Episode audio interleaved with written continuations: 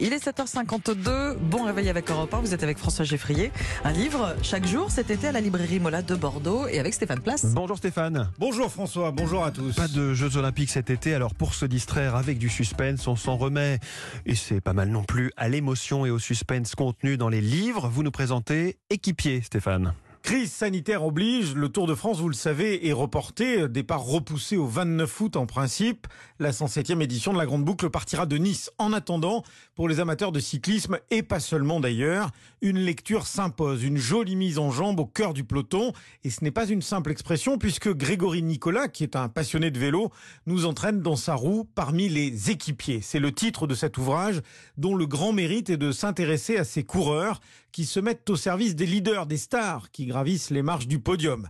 Frédéric Peduzzi, libraire chez Mola. La question centrale de ce livre, c'est pourquoi, comment des coureurs cyclistes qui, dans les équipes de jeunes, parfois avant de devenir professionnels, sont de véritables champions, gagnent beaucoup de trophées dans les courses de jeunes, comment, lorsqu'ils passent professionnels, peuvent devenir finalement des coureurs lambda qui se mettent au service d'un leader? Et donc, il a rencontré un grand nombre de coureurs cyclistes qui jouent ce rôle d'équipier tout au long de l'année, et il leur a posé question. Chacun a ses motivations différentes, chacun a son parcours différent. C'est ce qui est très intéressant. Grégory Nicolas rend vraiment hommage à ses équipiers qui sont parfois un peu oubliés et qui sont souvent méconnus du grand public. Souvent, on prend ça un peu pour de la rhétorique à, l'arrivée des courses quand les champions disent je gagne, je dois tout à mes équipiers, sans eux, j'en serais pas là. C'est intéressant d'avoir justement la vision de l'équipier qui est pas forcément toujours interviewé après l'arrivée. C'est assez touchant. Ne pas gagner dans le cyclisme professionnel, ce n'est pas nécessairement perdre, écrit Grégory Nicolas il y a une forme de grandeur, non pas à se soumettre, mais à se donner. En gros, le peloton, alors si on schématise, il est un petit peu à l'image de la société. Alors, on parle souvent des premiers de cordée ou d'un système pyramidal. Dans le cyclisme, on est en plein dedans. On ne peut pas décorréler le travail de l'équipier du travail de leader. C'est-à-dire que le leader, c'est celui qui, à la fin, va concrétiser le travail de toute une équipe.